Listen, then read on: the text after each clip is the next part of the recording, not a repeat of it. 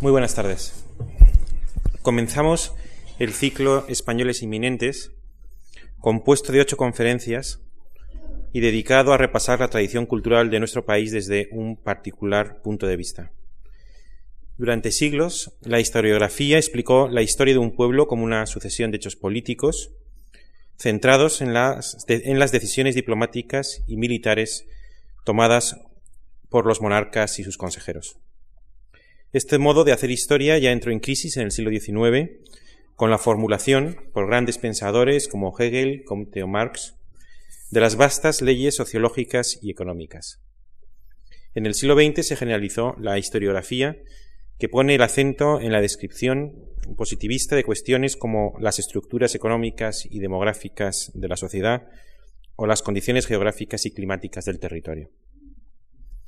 Son conocidos los grandes logros que esta clase de historiografía ha producido, pero no debería excluir otra aproximación a los hechos del pasado que pudiera tomar en consideración la importancia de actitudes personales, de, posturas éticas, de comportamientos destacados, ejemplares, eminentes, configuradores de una tradición cultural.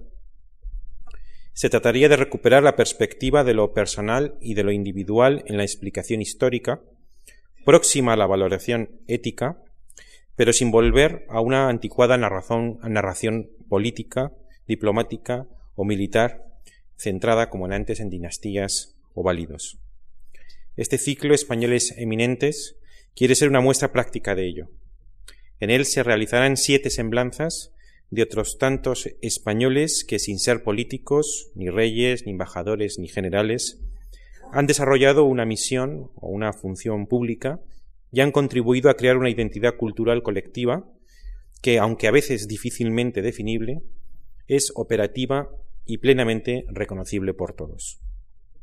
Para dirigir y coordinar este ciclo, nos dirigimos en su día al prestigioso historiador Juan Pablo Fusi, que hace unos años escribió un artículo con este mismo título, Españoles Eminentes, que jugaba con el famoso ensayo de Lytton Strachey, Victorianos Eminentes, libro de 1918 con el que el autor forjó la forma moderna de escribir biografías. El profesor Fusi, además de la dirección del curso, dictará la conferencia de hoy de carácter introductorio y metodológico, orientada a proporcionar las categorías y conceptos necesarios para encuadrar y comprender adecuadamente las otras siete conferencias. El currículum del profesor Fusi disfruta de gran notoriedad pública y por eso bastará mencionar solo algunos rasgos principales de su trayectoria académica. Es catedrático de Historia Contemporánea en la Universidad Complutense de Madrid, después de haberlo sido en las universidades de Cantabria y del País Vasco. Formado en Oxford con el profesor Raymond Carr, se doctoró en esa universidad en, 1974 y entre 1976 y 1980 fue director de su Centro de Estudios Ibéricos en St. Anthony's College. En 1987 recibió el doctorado honoris causa en humanidades por la New York University. Entre 1986 y 1990 fue director de la Biblioteca Nacional. Del 2001 al 2006 ha sido director académico del Instituto Universitario, eh, Universitario Ortega y Gasset y de la Fundación Ortega y Gasset. Por sus libros ha recibido numerosos premios, como el Premio Montaigne eh, Europeo de Ensayo, y por el libro España de la dictadura a la democracia, con Raymond Carr, de 1979, el Premio Espejo de España. Y por limitarme a las últimas publicaciones, eh, puede citarse La Edad Contemporánea, de 1997, España 1808-1996, El desafío de la modernidad, con Jordi Palafox, de 1997, España, la evolución de la identidad nacional, en 1999, España, sociedad, política y civilización, con José María Jover Zamora y Guadalupe Gómez Ferrer, 2001, La patria lejana, el nacionalismo en el siglo XX, 2003, y su último libro, Identidades proscritas, el no nacionalismo en sociedades nacionalistas, del último año, 2006. Tras la conferencia de hoy, que abre el ciclo, el resto de las conferencias, más allá de trazar la semblanza, tratarán de explicar por qué figuras como Vives, Saavedra Fajardo, Feijó, Jovellanos, Pardo Bazán, Ramón y Cajal y Ortega y Gasset, estas figuras, digo, son eminentes y por qué sin ellos no sería plenamente inteligible nuestra historia. Y todas estas conferencias serán impartidas por autoridades en la materia como García Cárcel, Juaristi, Bouza, Martínez, Sou, Gómez Ferrer, Ferrus o Mermal. Pero antes de ello, antes de estas siete, hoy toca presentar, como creo haber hecho, con toda mi simpatía y dar la bienvenida al profesor Fusi por haber aceptado dirigir este curso e impartir la conferencia de hoy. Gracias. Muchas gracias.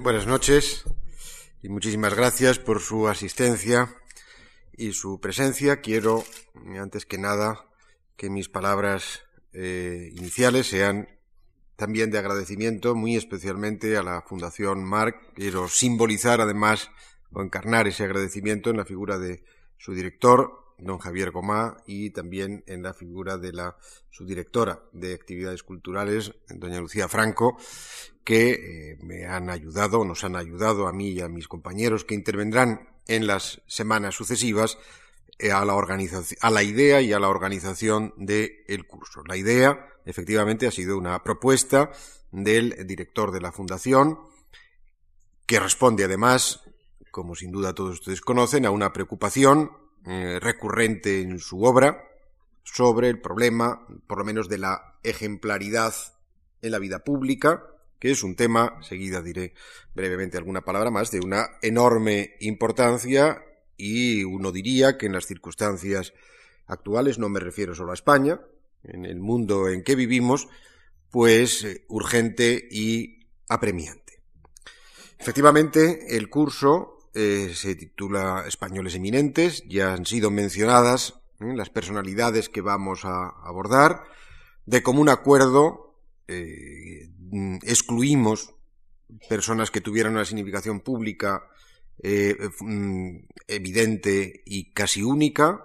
Algo explicaré luego al hablar de Ortega, el por qué puede haber razones que avalen, en el caso español, esa opción, no creo que a nadie se le oculta que hay políticos eminentes en la historia española y que esa era una opción. La que eh, hemos hecho nosotros es, no son todos los españoles eminentes los seis, siete que vamos a, tratar, pero desde luego los que vamos a tratar lo son. Hay muchos otros ¿eh? y esta es una opción que yo espero que le resulte convincente en eh, su concepción global, porque estoy absolutamente convencido ¿eh? que las intervenciones particulares de eh, los profesores que nos van a acompañar, de mis eh, compañeros de los próximos días, tengo una confianza absoluta en que sus intervenciones van a ser extraordinarias. De la misma manera que tengo en la misma convicción de que la intervención mía pueda ser un poco más espesa y menos ágil que lo que serán las que oigan ustedes. Yo lo que voy a hacer es alguna pequeña definición, efectivamente alguna justificación ¿eh? del concepto de eminencia y por qué eh, eh, lo utilizamos para este curso, unas muy breves pinceladas sobre los distintos personajes que tratarán se tratarán en las distintas conferencias, por lo menos para no asomarnos a ellas sin haber desempolvado cierta memoria de alguno de ellos o de todos ellos, y eh, les decía, me entretendré brevemente más, pero no mucho más, ¿eh? en, la, en Ortega al hilo de eh, frente a otros, frente a políticos del siglo XX en la elección de Ortega, y trataré luego de hacer alguna pequeña conclusión de carácter general. Y por tanto, en primer lugar, alguna definición, definición obvia y del diccionario de la lengua española, según ese diccionario, eminente significa alto, elevado, que descuella entre los demás, que sobresale y aventaja en mérito, precio, extensión u otra cualidad. Es el uso eh, que solemos dar a la palabra eminente. Eh, la Iglesia, eh, con esa etimología, llama eminencias a los cardenales desde el siglo XVI y también probablemente sepan que se ha extendido en otro sentido la idea de eminencia gris, alguien que está en la sombra, que también tiene que ver con la historia y con el poder y con la Iglesia, puesto que eso se empezó a llamar así al principal asesor del cardenal Richelieu en Francia, el padre José, ese resultó ser la eminencia gris de donde se deriva siempre esa expresión. Por tanto, alguien, ¿eh? estos españoles que nosotros vamos a estudiar serían estos españoles eminentes, españoles que descollaron, lo digo en pasado, puesto que termina en 1955 con la, nuestra secuencia con la vida, con la muerte de Ortega, que descollaron entre los demás. Repito que fueron muchísimos, pero desde luego eminentes lo fueron Vives, Saavedra Fajardo, Feijó, Jovellanos, doña Emilia Pardo Bazán, eh, don Santiago Ramón y Cajal y Ortega, y Gasset, que destacaron efectivamente en ámbitos distintos, ¿eh? en el ensayo, en la crítica, en la ciencia, en la literatura, en la filosofía, eh, que destacaron por su calidad, que destacaron por su importancia y que lo hicieron, además, al destacar, por la proyección que sus personalidades e ideas, escritos e investigaciones tuvieron en su época. Algunos se asomó a la política, el propio Ortega, ¿eh? o Jovellanos, o Saavedra Fajardo, que era ¿eh? diplomático y representante de la corona española en distintas misiones en, Europa. Razones por las que interesan estas eh, biografías, además de la individualidad de cada uno de ellos. Primero, porque la biografía como género, mm, según decía el filósofo alemán Dilthey, expone, decía Dilthey, el hecho histórico fundamental de una manera pura, completa, en su realidad, desde el momento ¿eh? de que la biografía es expresión esencial y fundamental de esa realidad, realidad radical que es la vida. También por seguir el planteamiento filosófico del propio Dilthey y en España de Ortega. Por tanto, primero la biografía ¿eh? como un hecho histórico absolutamente fundamental y esencial a la estructura misma de la historia. En segundo lugar, porque los españoles eminentes que nosotros vamos a ir viendo, bueno, pues todos ellos, todos ellos, Vives, Saavedra Fajardo, Feijóo, Vellanos, Lapardo Bazán, Cajal y Ortega, pues eh, fueron, han sido lo que podemos llamar episodios importantes de la historia española como tales. Y por lo tanto, eh, su análisis, su estudio, el conocimiento de ellos, permite ir conociendo la historia española, la secuencia cronológica de todos ellos, luego diré las fechas, etcétera, de nacimiento, pero es muy, muy evidente. Empezaríamos de finales del XV, llegamos al siglo XX. Tal vez las conferencias no las demos en orden riguroso, pero eso depende muchas veces de la logística y obligaciones de los profesores, que uno no puede venir el martes y hemos tenido que alterar el orden. La idea hubiera sido seguir un orden cronológico para ir dando una secuencia de eh, la historia española, una secuencia privilegiada por tratarse de personalidades eminentes. Tercero, razón que avala el tema y que les invito a que retengan mm, pues las implicaciones ¿eh? de la biografía en la historia, de la secuencia de la historia española. La tercera razón sería que el tema de la eminencia, de la personalidad destacada, de la personalidad ejemplar se relaciona ¿eh? de forma muy evidente con otro tipo de cuestiones. ¿Por qué es uno eminente? ¿Eh? Mérito, prestigio, autoridad moral, ejemplaridad, que esta materia es un hecho social a su vez de primera magnitud, puesto que esos arquetipos de la eminencia, los arquetipos de la existencia que rigen en una determinada sociedad, en una determinada comunidad, ¿eh? sea el santo, sea el militar, sea el héroe, sea el intelectual, sea el gentleman, sea el cortesano, lo que ustedes quieran, ¿eh? siempre ha habido algún tipo ¿eh? de, arquetipo de la ejemplaridad, eso refleja siempre de alguna, o la ausencia, ¿eh? o cuando no tenemos más eminencia que el delantero centro de un equipo de fútbol, pues de alguna forma ese arquetipo siempre refleja, siempre refleja, refleja de forma evidente las virtudes que en cada momento están vigentes en una sociedad. Y por último, cuarta razón, los personajes, las personalidades que vamos a ir viendo, todos ellos, seis hombres y una mujer, si hay algo que les unifica a todos ellos es su vinculación al mundo de las ideas, de alguna forma, desde la perspectiva que sea, la ciencia o la literatura o el ensayo o la filosofía. Y ese tema, el poder de las ideas en la historia, es un tema también ¿eh? de enorme magnitud en el análisis del pasado y un tema, ¿eh? si ustedes quieren, que ha interesado mucho a cierta historiografía, desde luego a los historiadores de las ideas, de forma evidente. Por tanto, recuerden ¿eh? que por lo menos la intencionalidad que era era subrayar, lo decía el director también en su presentación, que vida individual, por un lado, y poder de las ideas, por otro, son no las únicas claves de la historia, pero sí son claves importantes para entender la historia. Tanto más como puedan serlo, que también lo son, cambios demográficos, cambios económicos, cambios generacionales, pero la biografía, la vida individual, el poder de las ideas, claro que ¿eh? deciden o han decidido y siguen decidiendo de forma determinante muchos hechos históricos decisivos. Por un lado, por tanto, vida individual y poder de las ideas, y por otro, una secuencia o una posible secuencia de la propia historia española al hilo, al hilo de estas personalidades. Vida individual, repito, porque toda acción histórica requiere algún nivel, por mínimo que sea, de organización articulada a través de decisiones y actos individuales y poder de las ideas, porque, decía el historiador y filósofo de Oxford Isaiah Berlin, las grandes tormentas ideológicas que han acompañado a la humanidad, que nos siguen preocupando, han empezado, decía él, o empezaron siempre con ideas. Ideas sobre lo que los hombres han sido, sobre lo que los hombres son, sobre lo que los hombres pueden ser y deben ser. Ese era el planteamiento inicial que había detrás de este curso, por lo menos al hilo de las conversaciones iniciales que mantuvimos el director de la Fundación Marc y yo mismo. Y les decía que, bueno, a título de introducción, algunas breves pinceladas de las personalidades que vamos a ir viendo. Primero, Vives, en orden cronológico, nacido en 1492 en Valencia, muerto en Brujas, en Bélgica, en, en lo que hoy llamamos Bélgica, entonces no, 1540.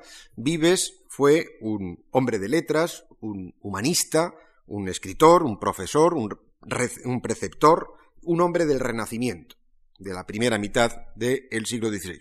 Entre paréntesis, 1492 no es mala fecha ¿eh? para empezar algo que llamamos españoles eminentes, porque 1492 saben ustedes sobradamente, es el año en que termina la Guerra de Granada, el año en que se produce el descubrimiento de América, el año en que, por ejemplo, Nebrija eh, publica la gramática eh, de la lengua castellana, que es un primer intento de fijar la lengua castellana, su ortografía y además con la intencionalidad que dice Nebrija en su libro muy explícitamente de enseñar esa lengua a pueblos que se van incorporando a España y a Castilla y España y que no la conocen bien esa lengua. Por lo tanto, ahí hay una conciencia muy clara de que ese Estado español ¿eh? que empieza a aparecer y que ya, por lo menos desde Italia y desde fuera, se le llama claramente ¿eh? monarquía española, es un nuevo tipo de Estado ¿eh? que irrumpe en la historia, porque ahora que España, pues no sé, si se discute si es nación, que deja de serlo, desde luego lo que fue es el arquetipo del Estado moderno ¿eh? al final de la Edad Media y principios del Renacimiento. Italia, perdón, Inglaterra, Francia y España salieron de la Edad Media, finales del siglo XV, ya como ¿eh? unidades nacionales, no como estados nacionales modernos, ¿eh? en el sentido más literal de esa expresión, pero desde luego sí, con un grado de eh, vertebración estatal y territorial que permite hablar, y los contemporáneos lo veían como tal, como eh, monarquías nacionales de algún tipo. Por tanto, eh, a partir de Vives podemos hablar de españoles con propiedad, no de castellanos o de aragoneses o de navarros, etcétera, como coronas distintas de la que se unifica en España a partir de los reyes católico, un hombre del Renacimiento. Saavedra Fajardo, que vivió entre 1584 y 1648, diplomático, escritor, ¿eh? un hombre de mundo, un hombre del barroco, un hombre de la contrarreforma. Feijó, eh, entre 1676 y 1764, benedictino, profesor de teología en Oviedo, gallego, pero profesor de teología en Oviedo durante eh, mucho tiempo, más jovellanos, ¿eh? que viven la segunda mitad del 18 y principio del 19, 1744 a 1811, jovellanos, un magistrado, académico, ensayista, bueno, pues probablemente entre los dos, ¿eh? en cuando a Feijó podemos considerarlo como un proto ilustrado más que un ilustrado, pero ambos eh, pues representarían la ilustración española del siglo XVIII, repito, si se quiere, Feijó con matices, Emilia Pardo Bazán, nacida en el año 1851, fue una de las grandes eh, figuras de la literatura del XIX, comparable eh, probablemente por algunas de sus obras a, los, sus coetáneos, sean Galdós, Palacio Valdés, Varela o Alarcón, pero que además era mujer, un hecho que en toda posible secuencia de la historia española, el hecho de ser mujer adquiere relevancia decisiva y obliga también a reflexiones ulteriores sobre esa misma historia al hilo del papel que la mujer haya podido tener o no tener en esa misma historia. Ramón y Cajal, ¿eh? el mayor científico producido por el país y hasta su aparición, ¿eh? el único de verdadera relevancia universal y por tanto ¿eh? otro hecho de considerable enjundia en sí mismo y finalmente Ortega, que vivió del 83 hasta 1955, de 1883 hasta 1955, pues yo lo definiría a Ortega utilizando lo que él dice de Proust y de otros autores, que dice, uno de los episodios, dice eh, eh, Ortega, de eh, algunos escritores que aparecen después de la Primera Guerra Mundial, uno de los episodios más ruidosos, dice él, más estrepitosos del siglo XX, de la cultura española, pues Ortega, desde luego, es uno de los episodios más notables, por lo menos, del pensamiento español y europeo del siglo XX. Bueno, simplemente ¿eh? con esta brevísima enumeración que enseguida amplío, pues yo creo que estamos hablando de cuestiones incitantes, palabras mayores de orden filosófico, de orden científico, de orden histórico, de orden eh, social, que, es, lo que suscita en general cuando uno se asoma a la historia desde personalidades que llamamos eminentes por esa razón que descollaron. Vives, por ejemplo, volviendo al caso de Vives, que, al que se le asocia al humanismo de los Países Bajos y de Inglaterra, que es donde los países donde vivió la mayoría de la mayor parte de su vida, Vives fue una figura clave del erasmismo europeo, de esa corriente de pensamiento del Renacimiento de principios del XVI eh, en Europa, eh, encarnada y acaudillada, abanderada por Erasmo de Rotterdam, con el que Vives tuvo una buena relación personal y amistosa, o Tomás Moro en Inglaterra, que también tuvo una buena, muy buena relación y relaciones de amistad y una gran estima eh, mutua. este hombre discretísimo, como era, como era Vives, una figura clave del erasmismo europeo, corriente de pensamiento que veía en el retorno a los clásicos grecorromanos, que veía en el ejercicio de la razón, que veía en el, en el saber erudito y científico, que veía en el sentido común, en la moderación, eh, las, digamos, la, la, los fundamentos de la virtud y de la moral, y también pues de la vida ¿eh? como tal.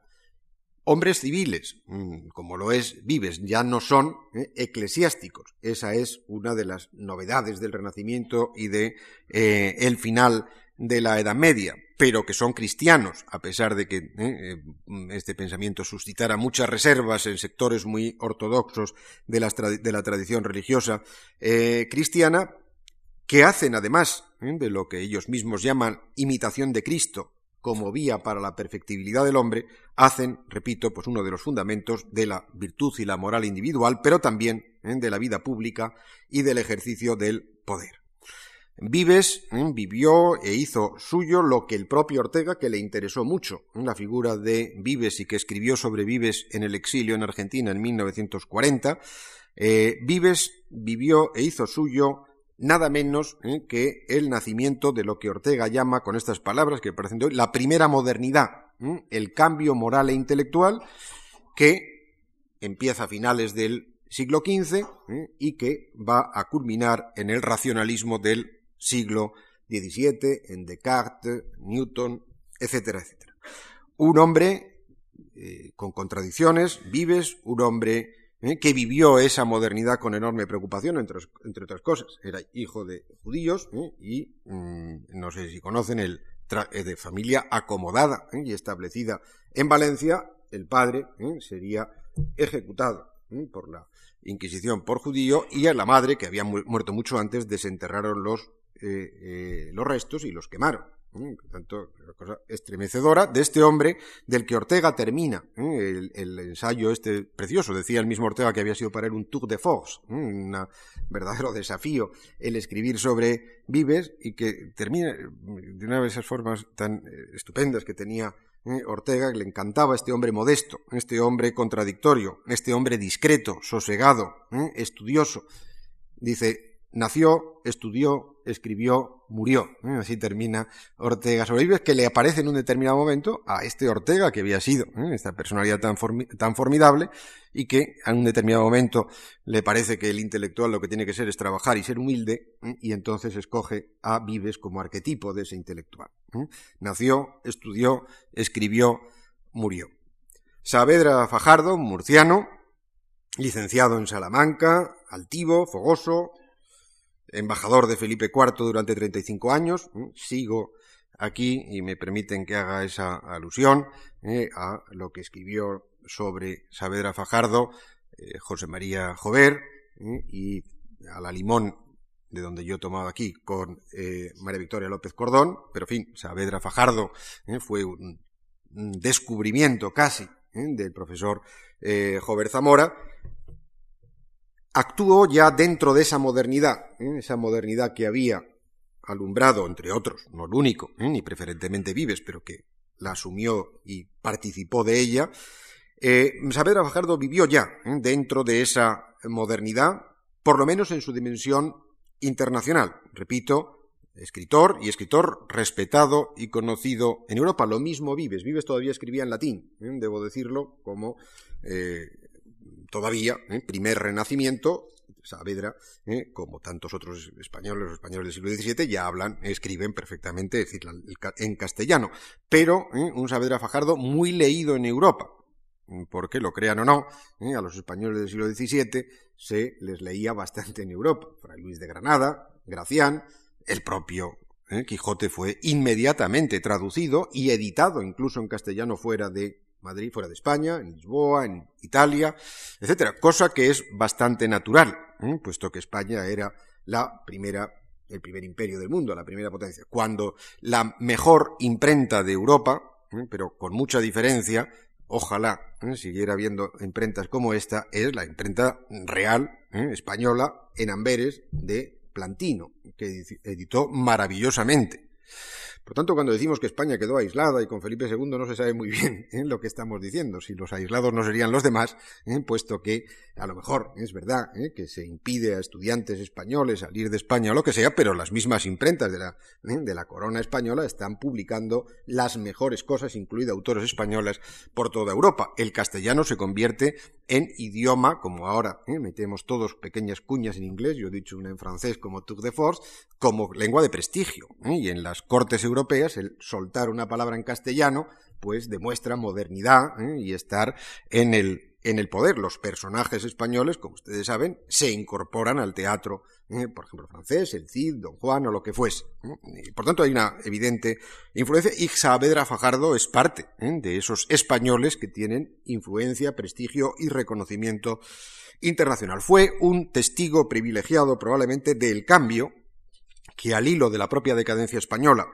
De la que Saavedra fue muy, muy consciente, de que España estaba ya ¿eh? perdiendo, eh, digamos, hegemonía y poder en el mundo, fue un testigo del cambio que se estaba produciendo en Europa desde una sociedad internacional basada en los grandes imperios dinásticos y en la religión, con España como monarquía católica universal, a una Europa secularizada y a una Europa de estados monárquicos nacionales, la Europa, que tras la Guerra de los Treinta Años nacería en Westfalia en 1648 y en la que Saavedra Fajardo participó, ¿eh? pero que murió al hilo antes de que la reunión finalizara. Pero todavía ¿eh? verán ustedes a muchos comentaristas actuales que se habla ¿eh? de que la Europa de Westfalia murió con la creación de la Unidad Europea, que hasta entonces lo que ha definido el sistema europeo, son estados nacionales, eh, monárquicos o republicanos, eh, y que eso desapareció. Podrán incluso a veces ver gente que dice volver a Westfalia, que prefiere el sistema de estados nacionales a la propia Unión Europea y, por tanto, digamos, la actualidad, entre comillas, evidentemente, de los acuerdos internacionales de 1648, siguen de alguna forma presentes, y no en el eh, eh, debate callejero, desde luego, en cierto eh, nivel de análisis de relaciones, de relaciones internacionales. Un hombre ecléctico, un hombre pesimista, un hombre prudente, que escribió varias cosas, entre otras el libro más conocido es eh, Idea del príncipe político cristiano en 100 empresas, también conocido por las empresas políticas, bueno, que es una especie de reflexión sobre lo que debe ser el príncipe, el príncipe es el poder, el príncipe la corona, lo que debe ser un político cristiano del siglo XVII un hombre, repito, pues prudente, etcétera, que eh, lo que piensa sobre España y reflexionando sobre ya eh, el comienzo de la decadencia española, que España debe renunciar a esa monarquía universal, a la unión eh, de los Habsburgos españoles y austriacos al servicio de una hegemonía en Europa, y que España, y que debe renunciar a la guerra, ¿eh? Saavedra Fajardo era un hombre que aceptaba la realidad y pragmático, pero muy contrario ¿eh? a la guerra y sobre todo a la guerra de los 30 años y a lo que eso supuso para toda Europa, y que España debía reconstruirse como una monarquía estrictamente nacional y cohesionada bajo el poder de un príncipe, vuelvo a repetir esta palabra que le he dicho antes con Vives, pero es que la utilizan, mesurado y cristiano. Ese sería, por tanto, Saavedra, este hombre que actúa en foros internacionales representando a España, que medita sobre la decadencia, que es un hombre del barroco y de la contrarreforma, y que tiene esa idea de España, que él, como tantos otros, no españoles, sino también europeos, ¿eh? cifra ese príncipe cristiano en una obra inédita que se publicó no hace mucho tiempo, en Fernando el Católico. Digo porque Fernando el Católico, reiterando lo que les decía en 1492, es inmediatamente visto en casi toda Europa Maquiavelo, Guicciardini, etcétera, como un poder nuevo, distinto ¿eh? y un Estado diferente de lo que había ocurrido antes. La conciencia que tuvieron los hombres del 16 de que España era, ¿eh? sobre todo desde que España entra en Italia y en las guerras de Italia, algo diferente, eso no les quepa la menor duda que fue así ¿eh? y que fue visto inmediatamente como algo novedoso. Por eso que no hay ninguna exageración en decir que la monarquía española la misma la de los reyes católicos como con Cisneros y Fernando el Católico antes de Carlos V, fue visto como el arquetipo ¿eh? del príncipe moderno, como dice Maquiavelo, del Estado moderno que empieza a aparecer del Estado que luego llamaremos Estado absoluto, que no tiene nada que ver ya con lo de la Edad Media. Feijó, en tercer lugar, les decía, este hombre nacido también, ¿eh? de buena familia, etcétera, nacido en una aldea de Orense en 1726, benedictino, ¿eh? que se ordenó en 1690, que eh, empieza a, escribir muy tarde, ¿eh? con 50 años. Probablemente la tentación es decir cómo debe ser. Esta alegría con que nos hemos lanzado muchos a escribir muy tempranamente, pues en fin, esperemos que no sea completamente inútil torpe e inepto lo que uno ha hecho previamente, pero desde luego ¿eh? Feijó sale ya como diría Aristóteles como un hombre virtuoso, ¿eh? el hombre es a partir de los 50 años cuando verdaderamente ¿eh? tiene la cabeza encima de los hombros y no la lleva ¿eh? debajo, de, debajo del brazo. Bueno, pues, un escritor tardío que publica muchísimo a partir de ahí, el Teatro Crítico Universal, cartas eruditas, que son varios tomos, que se siguen reeditando en libros de bolsillo, en fin, y que son de una amenidad ¿eh? de lectura verdaderamente extraordinaria. Por cierto, también Saavedra ¿eh? se le reedita en libros de bolsillo, en clásicos Castalia, etcétera. Pueden, ¿eh? el que tenga curiosidad puede leer algunas de las obras principales, no todas. Vives es más complicado porque está en latín, aun cuando hay cosas de él traducidas y se leen también con, gran facilidad y sin con tiene una prosa tranquila, suave, un poco, eh, poco elaborada, eh, y, efectivamente esa idea de ese hombre prudente emana y de, de, enorme sentido común aparece en todas y cada una de las líneas de, de Vives. Bueno, Feijó, creo que casi todo el mundo conoce lo que es esa obra, lo mismo el Teatro Crítico Universal que las cartas eruditas, eh, primera mitad del siglo XVIII, una crítica de las supersticiones, milagrería, creencias en conjuros y exorcismos, una crítica en suma de la ignorancia, pero una crítica que ya empieza a encubrir, está hablando de España, no está hablando en general de la ignorancia o de la superstición en el mundo, que encubre una reflexión sobre ¿eh? lo que empieza ya a ser visto claramente como el atraso de España, que evidentemente, pues el ¿eh? atribuye a supersticiones, creencias en brujerías, exorcismos, todo ese tipo de, cuestiones, y que, eh, por tanto, y una apuesta al mismo tiempo ¿eh? por una renovación de la mentalidad popular de los españoles, merced a la observación y al pensamiento científico. Jovellanos les decía, si mm, Feijó, su nombre de la primera mitad del 18, Jovellanos, nacido en Gijón en 1744, dentro de eso que podemos llamar socialmente el patriciado urbano, un hombre también magistrado, hombre de letras, eh, culto, eh, ilustrado. También es un hombre cuya personalidad, si han visto ustedes el retrato ¿eh? de Goya en el que es del año 1798 en el, en el Prado, lo retrató muy bien. Los adjetivos que les voy a decir creo que, que cuadran muy bien con ese retrato. Es un hombre, decía, culto e ilustrado, educado, tímido, ¿eh? Eh, mesurado, sereno.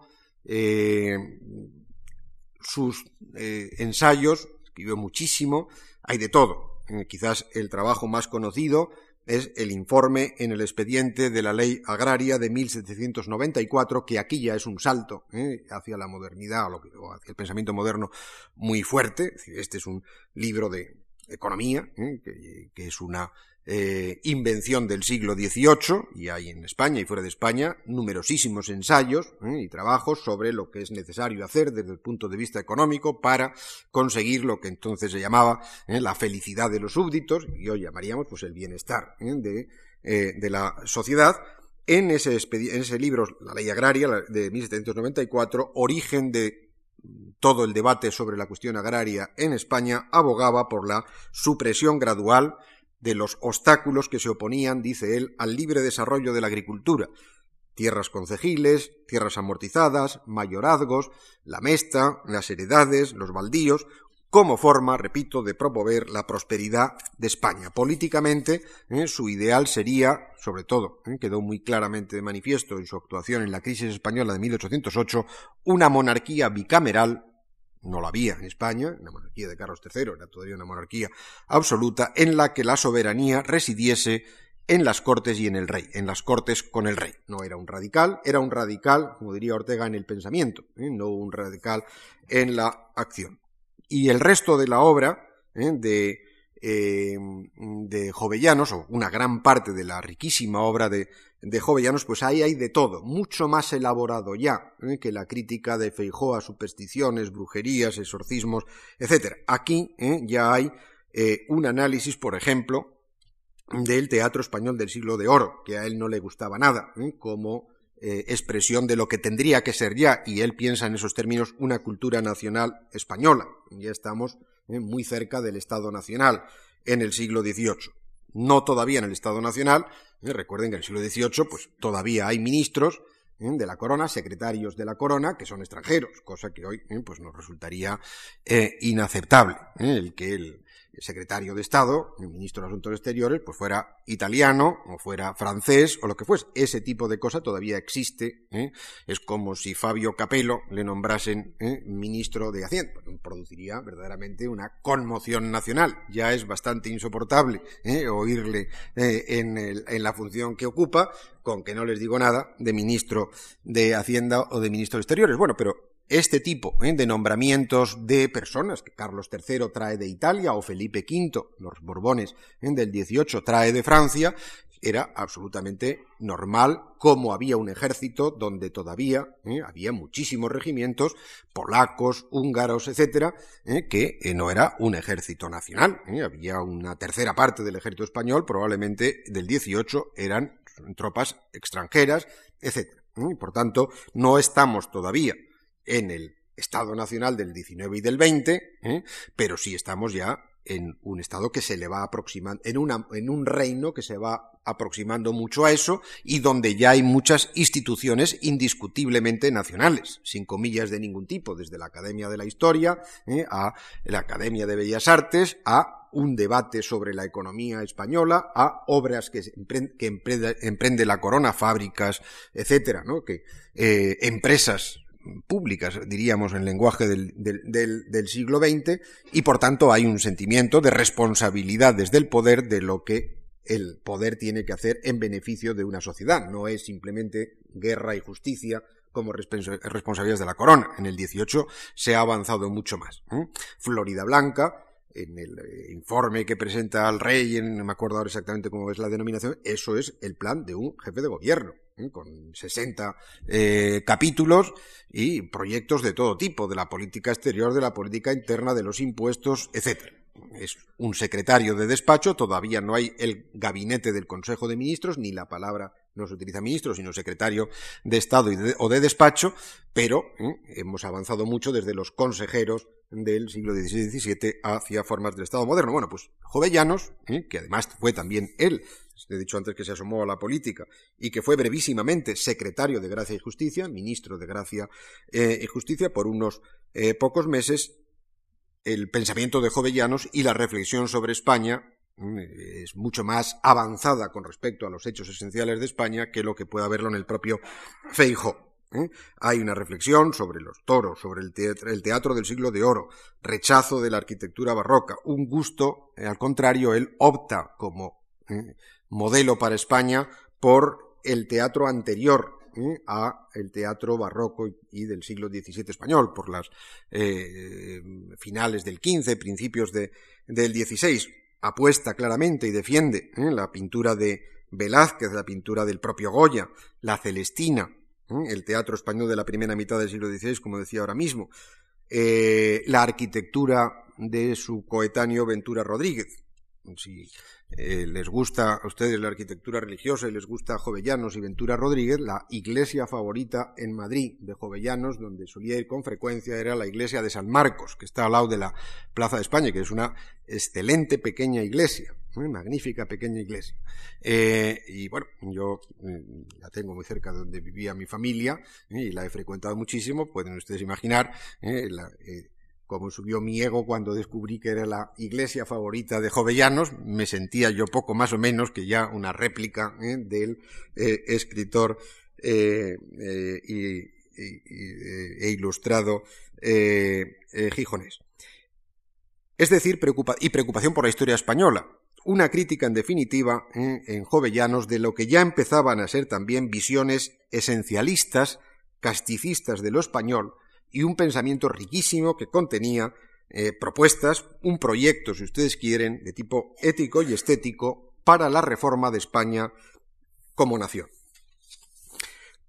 Con sus eh, novelas, sus estudios literarios, novelas que todos conocen, Los Pazos de Ulloa, La Madre Naturaleza, eh, La Tribuna, La Quimera, Insolación, estudios literarios, la cuestión palpitante, la revolución y la novela en Rusia, con una intensísima labor periodística, doña Emilia Pardo Bazán, ¿eh? por ir avanzando y no entretenerles mucho más allá de las ocho y media, que es una, fue una mujer, ¿eh? lo explicará muchísimo mejor eh, que yo, una de las personas más competentes en el análisis de su personalidad y su obra, que es doña la profesora Gómez Ferrer, eh, doña Emilia Pardo Bazán, digo, una mujer de una personalidad muy vigorosa, ¿eh? muy culta, una gran conocedora de la literatura europea de su época, pues doña Emilia vivió eh, en el epicentro de la literatura española del siglo XIX y de los múltiples debates que esa literatura y en torno a ella se suscitaron.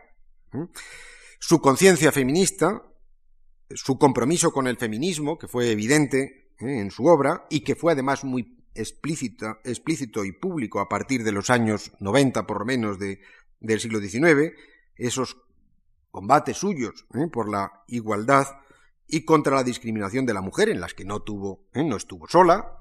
Hay otro nombre ¿eh? de mujer del XIX también muy conocido que entró al trapo de estas cuestiones, Concepción Arenal. Pues todo eso habrían, decía hace un momento, dimensiones nuevas en la historia española. Ese tipo de debates, esa conciencia feminista fue el catalizador para la reflexión sobre el papel de la mujer en España, sobre la especificidad o no especificidad de la condición femenina en el país, sobre causas y factores que explicasen el retraso, porque no se puede hablar de inexistencia, tal vez de retraso, en la eh, incorporación de la mujer a la vida pública, sobre la creciente presencia de esa mujer en la sociedad española y también reflexión y debate sobre la paulatina eh, asunción de una conciencia feminista, feminista, por muchas mujeres españolas. Si eso, eh, por lo menos, es ocasión, eh, la Pardo Bazán, para hablar de ese tipo de de cosas y suscita su figura. Nos lleva a los historiadores, no solo a las historiadoras de la, o historiadores de la mujer, sino en general al historiador general, ¿eh? la presencia suya y sus polémicas, a que pensemos y escribamos o tengamos que hacerlo sobre esos temas que les acabo de decir, pues la figura de alguien como Santiago Ramón y Cajal, Cajal, eh, Cajal, ¿eh? que para que lo tengamos todos claros, es el descubridor de las estructuras fundamentales de la anatomía y funcionamiento de las células nerviosas nada menos. Pero que sale este hombre ¿eh? en un país atrasado y en crisis como es la España de las últimas décadas del siglo XIX. Y simplemente ese hecho, ¿eh? la aparición de un científico de esta envergadura en España plantea, planteaba, sigue planteando ¿eh? una cuestión esencial, que es el papel de la ciencia en España. Marañón y el propio Ortega Gasset decían que Cajal era una casualidad. Que es una casualidad en, un país sin ciencia. ¿eh? En un país sin ciencia, ¿por qué ha aparecido este? Pues por pura casualidad. Aquí no investiga nadie, no hay un solo laboratorio.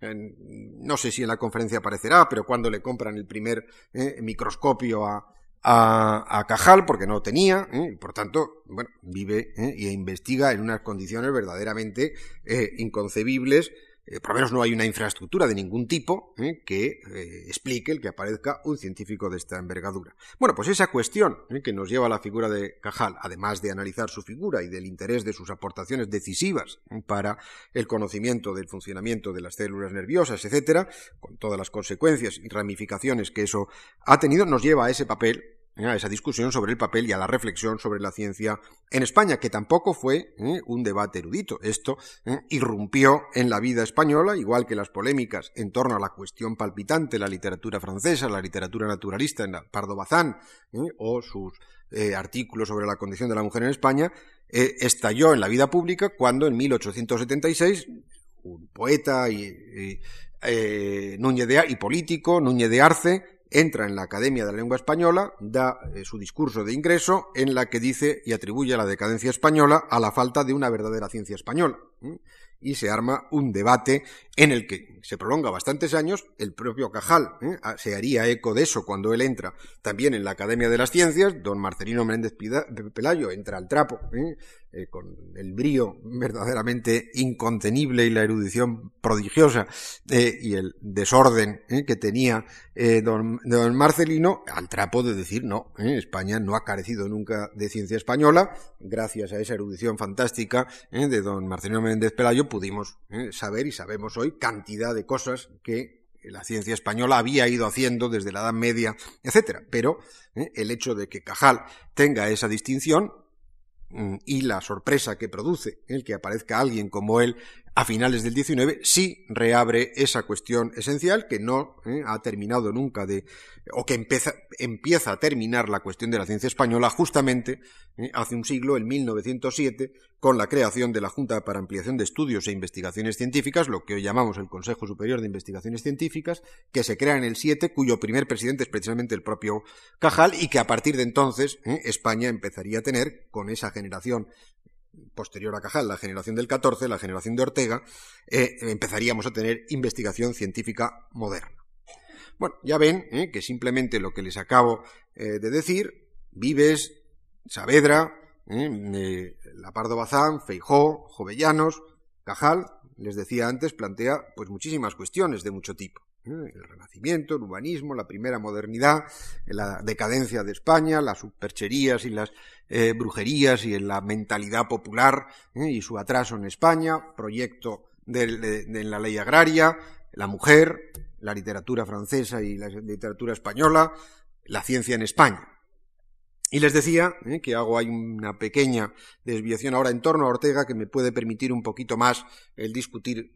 Mm, llevo el agua a mi molino porque yo eh, soy especialista, o si, es que lo soy, mucho más en el siglo XIX y XX, sobre todo en el XX español, y no me atrevería, lo digo con, eh, no se me caen los anillos para nada, para hablar con ninguna competencia de los siglos anteriores. Aquí me siento un poquito más cómodo y puedo más o menos indicarles por qué Ortega sí y no políticos u otro tipo de personalidades de, el siglo del siglo XX que cabrían. ¿eh? Cabe una selección distinta de la que nosotros hemos hecho y esto, pues, eh, repito, es Todos estos son eminentes, pero no son los únicos eminentes que hubo en España. Bueno, ¿por qué Ortega? Y aquí sí que me, eh, más o menos vis a vis la política. En primer lugar, la historia española del siglo XX, saben ustedes que es en extremo controvertida y en un cierto sentido por la guerra civil Además, es una historia trágica. Y eso, eso simplemente ese hecho ya hace bastante difícil, bastante difícil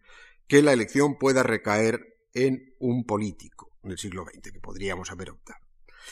¿Hay políticos eminentes en el siglo XX? Por supuesto que los hay, muchos.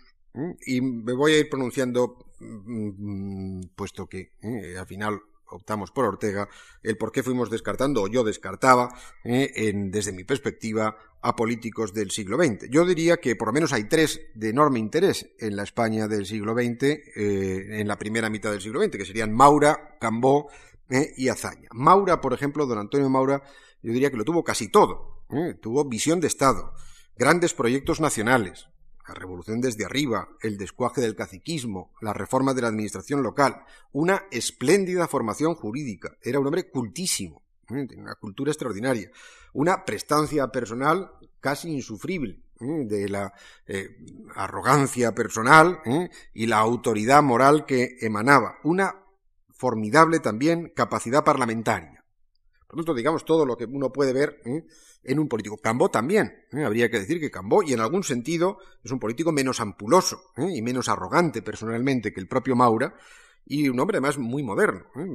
Cambó es de los primeros que tiene equipos de trabajo que le vayan preparando discursos económicos, cálculos electorales, la situación internacional y paga, paga a profesionales para que le empiecen a hacer eso. Tiene gabinetes de estudio que no estaría mal que los tuvieran los políticos gabinetes de estudio ¿eh? continuamente. Bueno, pero Cambó eh, lo tiene desde muy pronto y con una idea muy clara. Su principal propuesta política, ¿eh? que todos más o menos conocemos, la idea de una Cataluña grande en una España grande, esa es una idea que constituyó uno de los más necesarios y elevados proyectos de Estado de este siglo.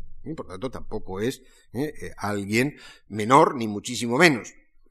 Azaña. Azaña es una personalidad pues muy, muy, muy discutible, pero desde luego ¿eh? es un hombre de exquisita calidad intelectual, de un hondo sentido de lo español y que alentó también ¿eh? una ambiciosísima y muy noble empresa, la regeneración nacional desde la democracia republicana. Pero, ¿eh? pero las rupturas de la historia española, no solamente la guerra civil, antes, por ejemplo, pues la eh, dictadura de Primo de Rivera, ¿eh? luego la República, la Guerra Civil, la dictadura de Franco, han privado de continuidad, ¿eh? han roto en parte nuestra memoria colectiva, han disminuido la proyección histórica de muchos de nuestros políticos. Maura, por ejemplo, pues apenas cuenta hoy, prácticamente. Ni siquiera el actual partido conservador actual, pues yo no veo en los congresos que pongan la foto de Maura, que se hable de Maura, se le estima mucho a Maura, ha habido exposiciones sobre Maura en el año 2, por ahí, etcétera, pero no es parte viva ¿eh? de la vida política española. Cambó un poco más ¿eh? en, en, en Cataluña, importa desde luego mucho más en Cataluña y se está mucho más atento a Cataluña, pero bastante poco hay que reconocer fuera de Cataluña. Y Azaña, ¿eh? pues es una figura, acabo de decirlo, en exceso discutida y polémica, no es alguien ¿eh? indiscutible y verdaderamente trascendente. A mí me parece que Azaña interesa sobre todo ¿eh? como encarnación lúcida y atormentada de ese fracaso colectivo que fue la guerra civil. Perdón por el abuso del fracaso colectivo que repetimos continuamente. Y el problema sería igual, ¿eh? o posterior para etapas posteriores. Eh, de Franco mm, importa la época, ¿eh? que es decisiva para la historia española. No el personaje, que no es una personalidad, sean tantas veces se ha dicho, una personalidad fría, carente de preocupaciones intelectivas, sin entrar en juicios morales sobre la naturaleza de, su régimen. Como personalidad, pues no resulta verdaderamente la, la, locura de, para un biógrafo, es decir, sino todo, todo lo contrario. Eh, de sus políticos y de los hombres que eh, estuvieron en aquel régimen, pues podemos y se puede discutir ¿eh? aciertos o errores de determinadas políticas sectoriales. Algunas nos pueden merecer un juicio favorable, una ley de educación, una política de obras públicas. No tengan la menor duda en que eso es así, y que hubo aciertos en aquel, pero la significación, la significación del régimen franquista casi excluye por definición ¿eh? a sus hombres más significados del tipo de elección que nosotros nos planteábamos aquí. Y en la oposición al franquismo, pues es evidente que militaron personas de valor e integridad moral indudables que lograron algo extraordinario, preservar la conciencia democrática del país, eh, pero la misma prolongación del franquismo, en algunos de ellos, pienso propio don Juan, en Dionisio Ridruejo, pues la prolongación del franquismo frustró eh, buena parte de sus biografías. La transición eh, nos es demasiado cercana. Yo creo que el acierto colectivo de los hombres que dirigieron la transición, tomados colectivamente, es innegable pero mm, a título individual, eh, juzgando por discursos, escritos, el tenor de sus preocupaciones culturales, intelectuales e históricas, son todos ellos con una labor histórica excepcional, tomados en su conjunto, pero individualmente no son personalidades, lo voy a decir amablemente, excepcionalmente acusadas. Por eso eh, que la elección Mm, parece que debía recaer, en nuestro caso, en el ámbito de la vida cultural. ¿Eh? Y dentro de esto, hablando del siglo XX, en la primera mitad del siglo, en la que coincidieron de forma abundantísima en España personalidades sin exageración, excepcionales y probablemente, desgraciadamente, irrepetibles. Unamuno, Azorín, Baroja, ¿eh? Juan Ramón Jiménez, García Lorca, Machado, Valle Inclán, Ortega, Marañón, Menéndez Pidal, Falla, Gaudí, Picasso. Bueno, ¿eh? esto realmente es asombroso y además con una vigencia ¿eh? Eh, evidente, yo diría que hasta indiscutible. Leemos a todos ellos con un interés máximo, siguen condicionando buena parte de la agenda de la literatura española o del debate intelectual español, se reeditan continuamente sus obras, homenajes, congresos, seguimos muy atentos y muy condicionados y enmarcados por lo que ellos hicieron. Si hubiese que decidir ¿eh? por la pura genialidad, eh, yo creo que genialoides, de los nombres que les acabo de decir, por lo menos hay dos, que es Valle y Picasso, sino geniales absolutamente. Eh, Unamuno, pues, eh, hombre, es una.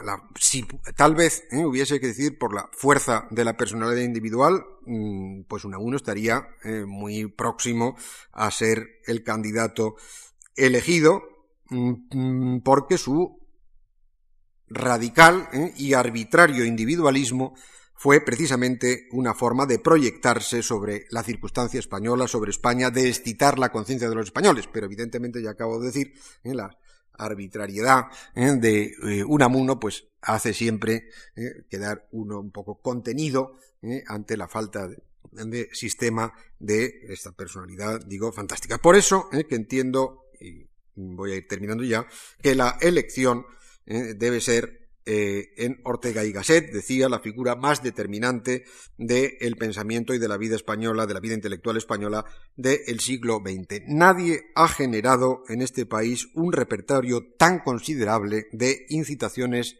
intelectuales como Ortega.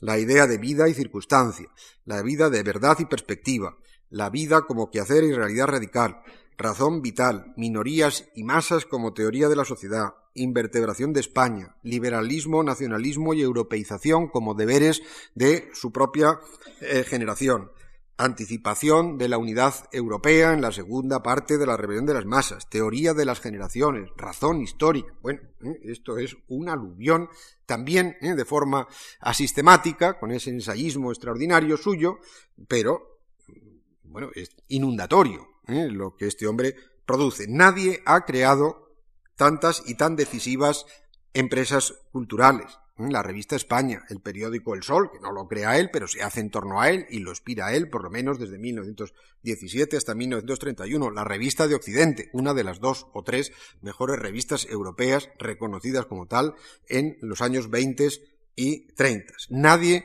eh, ha formulado su pensamiento en una prosa más deslumbrante, con metáforas más bellas, oportunas y certeras. Y por lo tanto, esa era la razón de la elección de Ortega y esos temas, ¿eh? la verdad es que yo creo, en fin, vuelvo a manifestar mi plena confianza en los que van a, intervenir eh, individualmente, profesor eh, norteamericano Thomas Mermal, que habla un excelentísimo castellano y no habrá ningún problema en seguirle, eh, tiene una introducción espléndida ¿eh? a una de las ediciones de La Rebelión de las Masas, donde aparece en una relectura de ese libro, que es uno de los más tópicos ¿eh? de Ortega, sobre todo la primera, de la, primera parte, que verán ustedes, si es que habla de eso, o habla de todo Ortega, no lo sé, pero en fin, ese es uno de sus temas, que verán ustedes que lo que les acabo de decir, bueno, tiene tal vez una parte de agradecimiento por haber sido varios años director de la Fundación, del, Instituto Universitario de la propia Fundación Ortega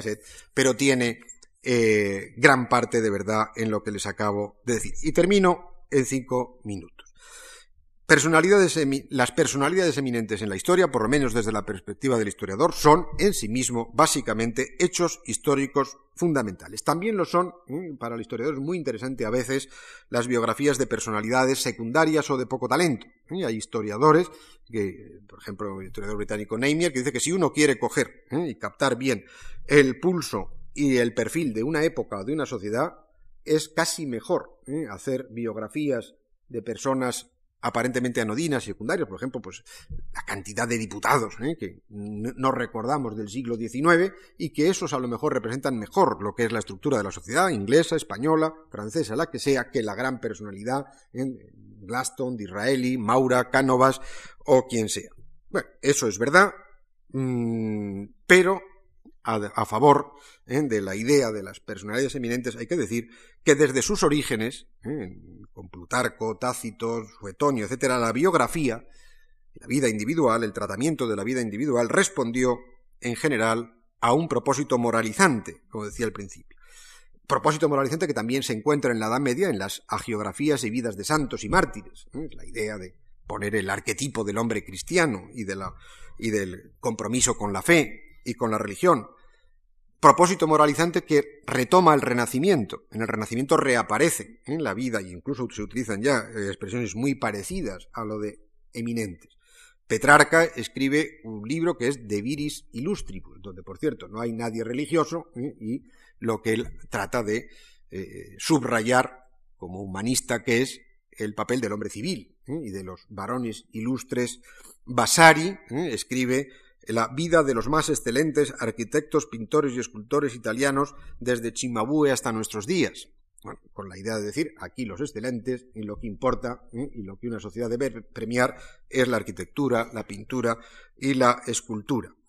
Eh, por tanto, un tipo ¿eh? de, biografía moralizante, la del hombre eminente, que hace de ese hombre ilustre, de ese hombre civil, que desde el Renacimiento tiende a ser un hombre civil, un príncipe, un cortesano, un arquitecto, un artista, no del santo, hace de ese hombre eminente, de ese hombre ilustre, el paradigma de la virtud.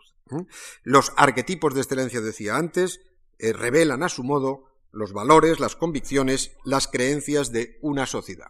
Decía propio Ortega ¿eh? que los intelectuales, y por tanto las ideas, la razón, la ciencia, habían tenido un gran ascendiente social dice él, un ascendiente social indiscutible desde finales del siglo XV hasta las últimas décadas del XIX. Y decía Ortega ¿eh? que en esas últimas décadas del XIX y principios del XX estaba desapareciendo, dice, se asiste al destronamiento del intelectual. Ortega lo llevaba muy mal, puesto que él se consideraba el arquetipo del intelectual.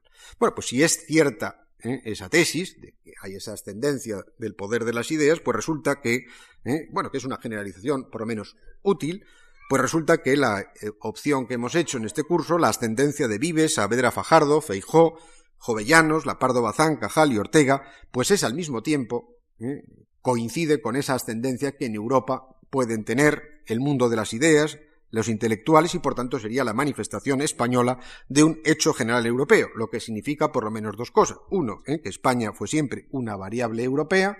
Don José María Jover, a quien antes citaba, siempre decía que la ilustración española era cuando menos una versión discreta ¿eh? de la ilustración europea.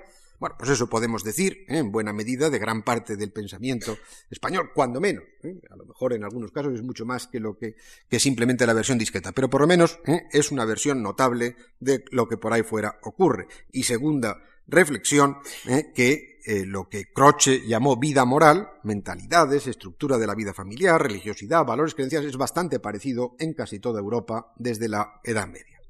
Termino ahora de verdad en un segundo. Ortega, como saben, murió en 1955 y con él murió en España, desde luego, la figura del gran intelectual, ¿eh?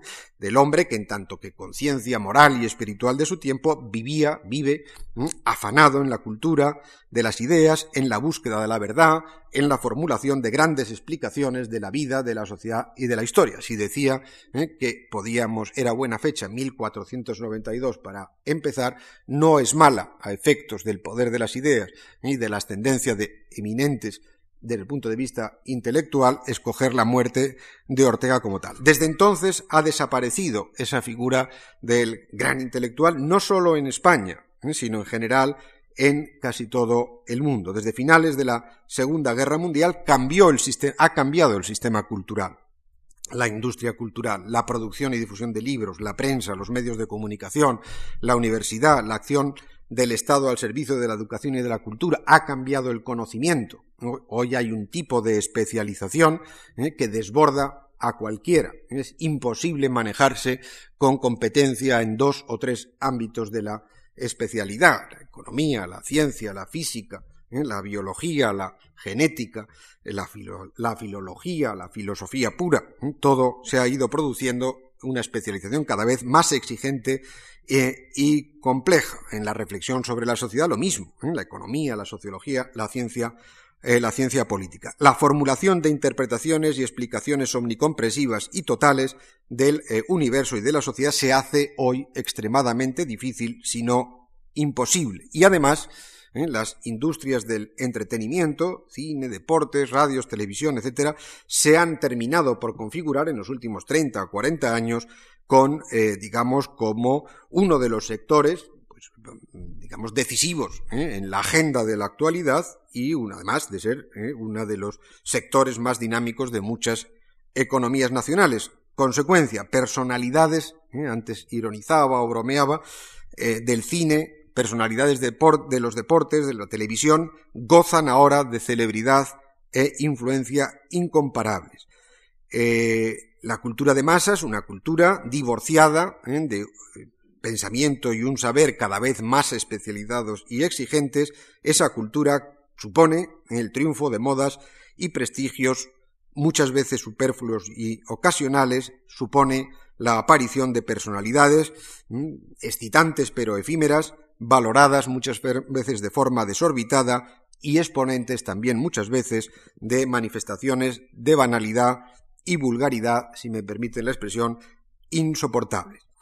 Como eh, muestra la misma evolución de los últimos 30 o 40 años de la biografía como género, donde hoy hay junto a obras maestras ¿eh? de la biografía histórica o literaria, junto a eso han proliferado y proliferan las biografías de escándalo ¿eh? de personalidades inopinadamente famosas, el mundo actual vive fascinado por la celebridad y el éxito, que se asocia a dinero, belleza, fotogenia, genio deportivo, escándalos sexuales y no vive fascinada por el mérito y las ideas y desde luego no vive fascinada por la eminencia, ¿eh? razón por la que me parece obligado y urgente que haya cursos como el que la Fundación Marc ha organizado sobre españoles eminentes. Muchas gracias.